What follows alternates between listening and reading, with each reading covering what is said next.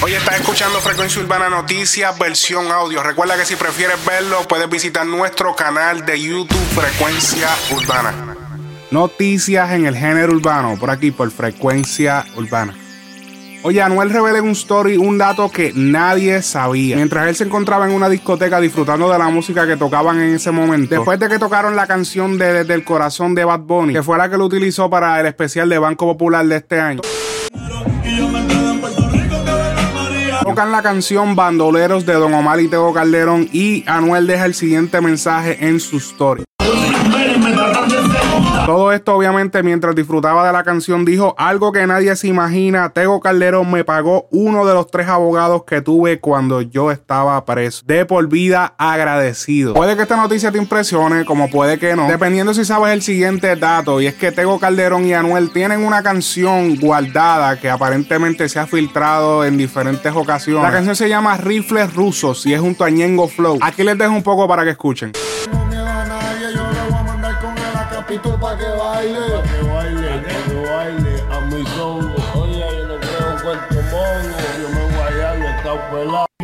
Así que luego de saber de que ellos tienen un tema junto ya guardado, pues se puede entender que había una relación antes de todo esto, incluso antes del caer preso. Y puede que Tego Calderón se siente identificado con la causa, ya que también él ha expresado anteriormente que él estuvo preso antes de ser artista, antes de ser famoso, él había pasado por prisión. Así que esto además de la relación que él tenía con él, o quizá con personas que lo conocían a él, puede que haya influido fuertemente, ya que él sabe lo que pasa a un chamaquito con el entorno que tenía Anuel en ese momento. ¿Te gustaría que saliera la canción Rifles Rusos o te gustaría mejor que hicieran otra canción nueva ya que quizás esa no te gusta mucho? Déjalo en los comentarios.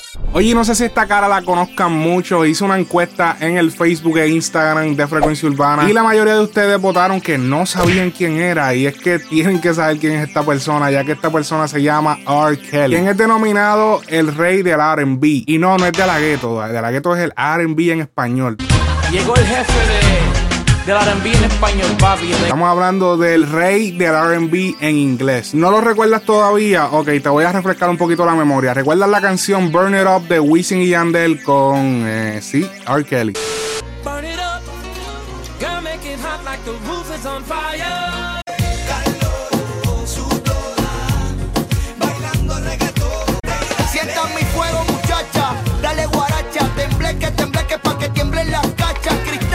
Y es que debido a un reciente documental que lanzó Netflix, o digamos que a principio de este año que lanzó Netflix, donde hablan las víctimas de R. Kelly, y es que todos estos años se le ha estado involucrando a R. Kelly con actos de agresión sexual en su mayoría a menores de edad, a niñas menores de 18 años. Y en este documental se encargaron de desnudar toda la información. Eh, no creo que desnudar sea la palabra apropiada, pero realmente revelaron toda la información de que, ok, él está, él hizo esto, hizo lo otro, cada víctima habló. Y esto ha resultado en muchas cancelaciones de conciertos de Kelly en Estados Unidos y Nueva Zelanda. Su sello disquero lo dropeó, o sea que cancelaron su contrato. Su música no está siendo tocada en muchas emisoras. Sus canciones han sido sacadas de los playlists curados de Spotify. Lo mismo en Apple Music y otras plataformas. Estamos viendo como la carrera de un artista se desintegra. Pues en febrero de este año, el abogado Michael Avenari revela que posee un video de R. Kelly sosteniendo relaciones sexuales con una menor de 14 años. Y por si no lo sabías, R. Kelly tiene 52 años. Luego de que esta noticia vio la luz, él hizo la siguiente entrevista donde prácticamente se volvió loco. Chéquense esto. You're saying everything they said in that documentary about you is not true. They are lying on me. Why would these women say the same thing about you? That you are controlling, that you are abusive, that you tell women when to eat, when to go to the bathroom, when they can sleep, where they can dress. Why would all these women tell these different stories about you if they were not true? And they don't know each other. Have you ever had sex No. with anyone under the age of 17? No. Never. No. I have to tell you, it's so hard to believe that based on all that we've read I'ma tell you what the something, women Gail, there's one you. I'ma and what tell the you women have something. said about you. What women said about me. Why, how stupid would I be to do that? I didn't say you That's were holding. stupid, guys. I didn't Is this camera on me? Yes, it's on. That's stupid. Use your common sense. This is not me, y'all. I'm fighting for my life. Y'all killing me with this. I gave up, 30 years of my career. Robert. 30 years of my career. Y'all trying to kill me. You killing me, man. This is not about music. I'm trying to have a relationship with my kids, and I can't do it. What, what? Y'all just don't want to believe the truth. You don't want to believe it. At this point, we briefly pause the interview to give Kelly a moment. His publicist helped calm him down. I hope this camera keep going. No, we're going to This let is the not camera keep true. rolling. Uh, oh. This is not, doesn't even make sense. Why would I hold all these women?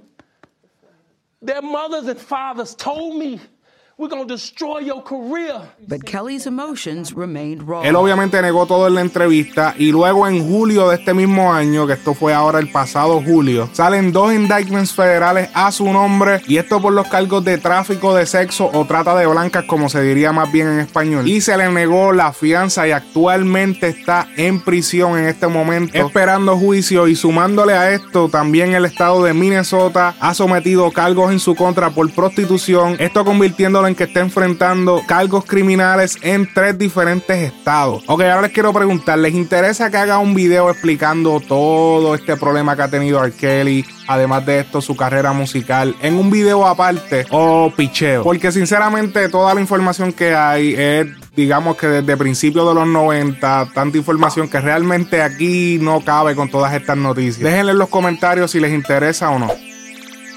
Oye, chequense esta imitadora de Daddy Yankee. Ok, ¿qué opinan ustedes de esta interpretación? Tienen que verla.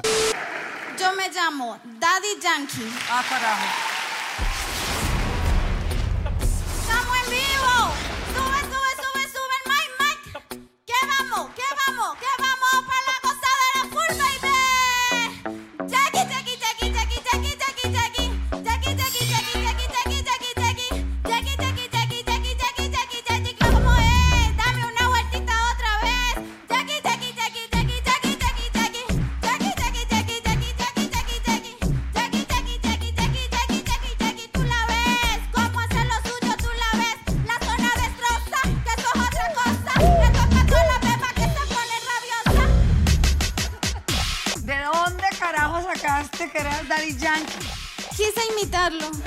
¿Cómo que quisiste? ¿Tú crees que lo lograste? Se parecían al Chequi Chequi Chequi. A ver, dime, di- espérate. ¿Cómo te presentaste como Daddy Yankee? ¿Por qué? Porque hace muchos años compuse una canción, la inventé, entonces la idea es que la interprete en algún momento. Pero tú qué tienes que ver acá con Daddy Yankee? O sea, no te pareces, no cantas como Daddy Yankee. Eh, voy detrás de él. Mi amor, ve ya, rápido, empieza desde ya. A ver si lo alcanzas. No, Amparo. No eres Daddy Yankee, mi amor. O sea, empezando porque ni la voz, nada. Mi amor, no te llamas Daddy Yankee en- por ningún lado. Quiero hacerlo de nuevo. No, Chequi Chequi Chequi Chequi Chequi me gustó. Hágalo. Un, dos, tres y. Las botellas arriba, el combo en la mesa. Y salen fieras por naturaleza. Vamos a ver toda la chapi en candela. Hay que llevarlas para la vieja escuela y ahí es que va a apretar.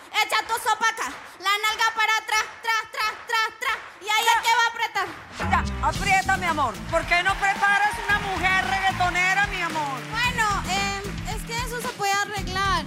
Vea, podría imitar a Grace. Ah, va a imitar a Gracie, va a imitar a Gracie. Pero que baile, baile, baile como Gracie ver, y cante. Fuiste tú quien la cagaste conmigo. La cagaste conmigo y con todos, mi amor. Chao. Chao. Chao, mi amor. Gracias, mamacita. Bueno. Wow, el colmo, la gente no tiene vergüenza. Cabrón, En serio. Oye, ya que estamos hablando de Daddy Yankee, hablemos de este video no antes visto de él en la discoteca Dinois en aparentemente 1994 o 1993. No están seguros ninguno de los dos, ya que lo publica primero DJ Negro diciendo el siguiente texto o escribiendo el siguiente texto, más bien 1993 Dinois la discoteca, un TBT para la historia. ¿Quién iba a pensar que este muchacho hoy en día dominaría el mundo? Felicidades, Daddy Yankee, y etiqueta a varias personas. Luego, Daddy Yankee le da repose y escribe lo siguiente: Yo salí hasta en muletas a buscarme el peso. Esto es el underground, el inicio del reggaetón, TBT, Club Dinois 1994. ¿Quién se acuerda? Oye, en, en la imagen sale obviamente eh, Yankee en muletas y me estoy preguntando si quizás esto fue en el momento en que Daddy Yankee fue baleado. Esto fue luego que él se recuperó y que todavía tenía que usar las muletas debido a que obviamente no estaba 100% recuperado. Así que eso es algo que pues quizás ellos serían los únicos que sabrían o quizás alguien que estuvo en el party que no sé si estará viendo esto, no sé. Usted sabe que Cabrones, disculpen que esté así, con muleto y eso, fue un accidente. Pero esta canción original, rápido. Esta es mía, y dice, todo el mundo la conoce, mira. Así que muerte yo le doy, hay que se tromeca con mi corillo, ya tú ves. Así que muerte yo le doy, hay que se tromeca con mi corillo, ya tú ves. Y se tira fuerte el gatillo, simplemente con el corillo, y se tira fuerte el gatillo, simplemente con el corillo, hey. Fuerte gatillo, simplemente con el corillo, hey. Fuerte gatillo, simplemente con el corillo, y que nadie cuando la cuando me preguntaría, que no mane nunca mane mi que que son la guía, y hace que la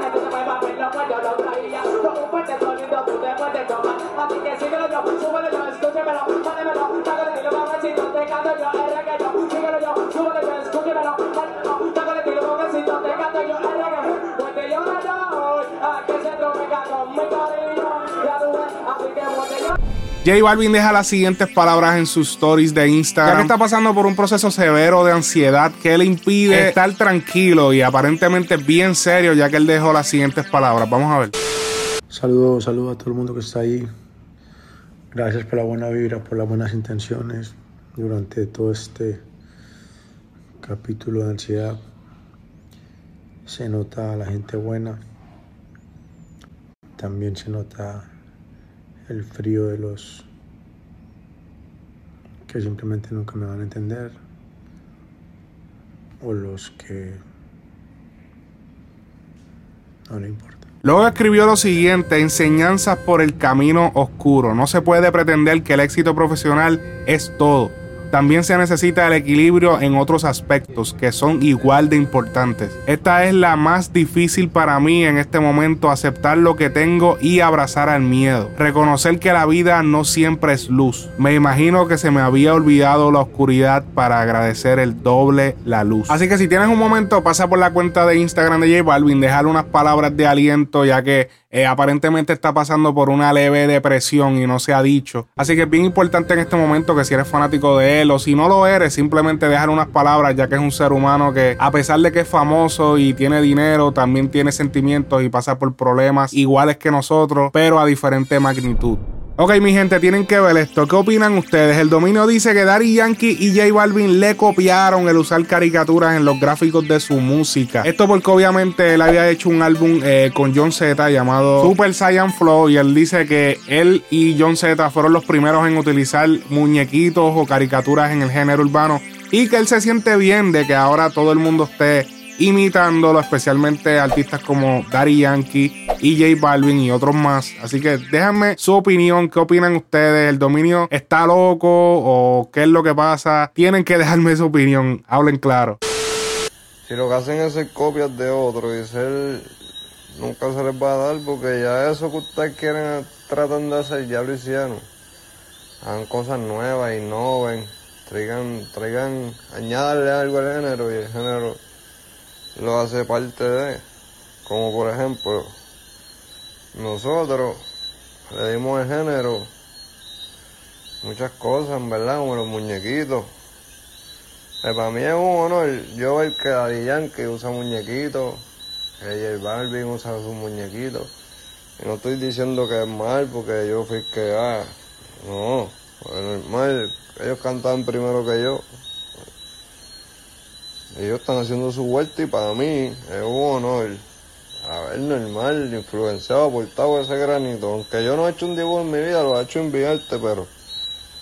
¿Entiendes? Es igual que es un honor para mí ver que todo el género tenga de referencia a Dragon Ball Z. Yo no inventé Dragon Ball Z, pero los que traímos en referencia al género Dragon Ball Z y que nos comparábamos con Goku, éramos John Z. El público sabe, yo me siento de haber sido la influencia de los que están disque primero, ellos de arriba, disque. Normal, pues miran para abajo porque mira. Pero yo sé que ellos no miran para abajo, ellos miran así, mira. Para el frente, porque estamos en nivel.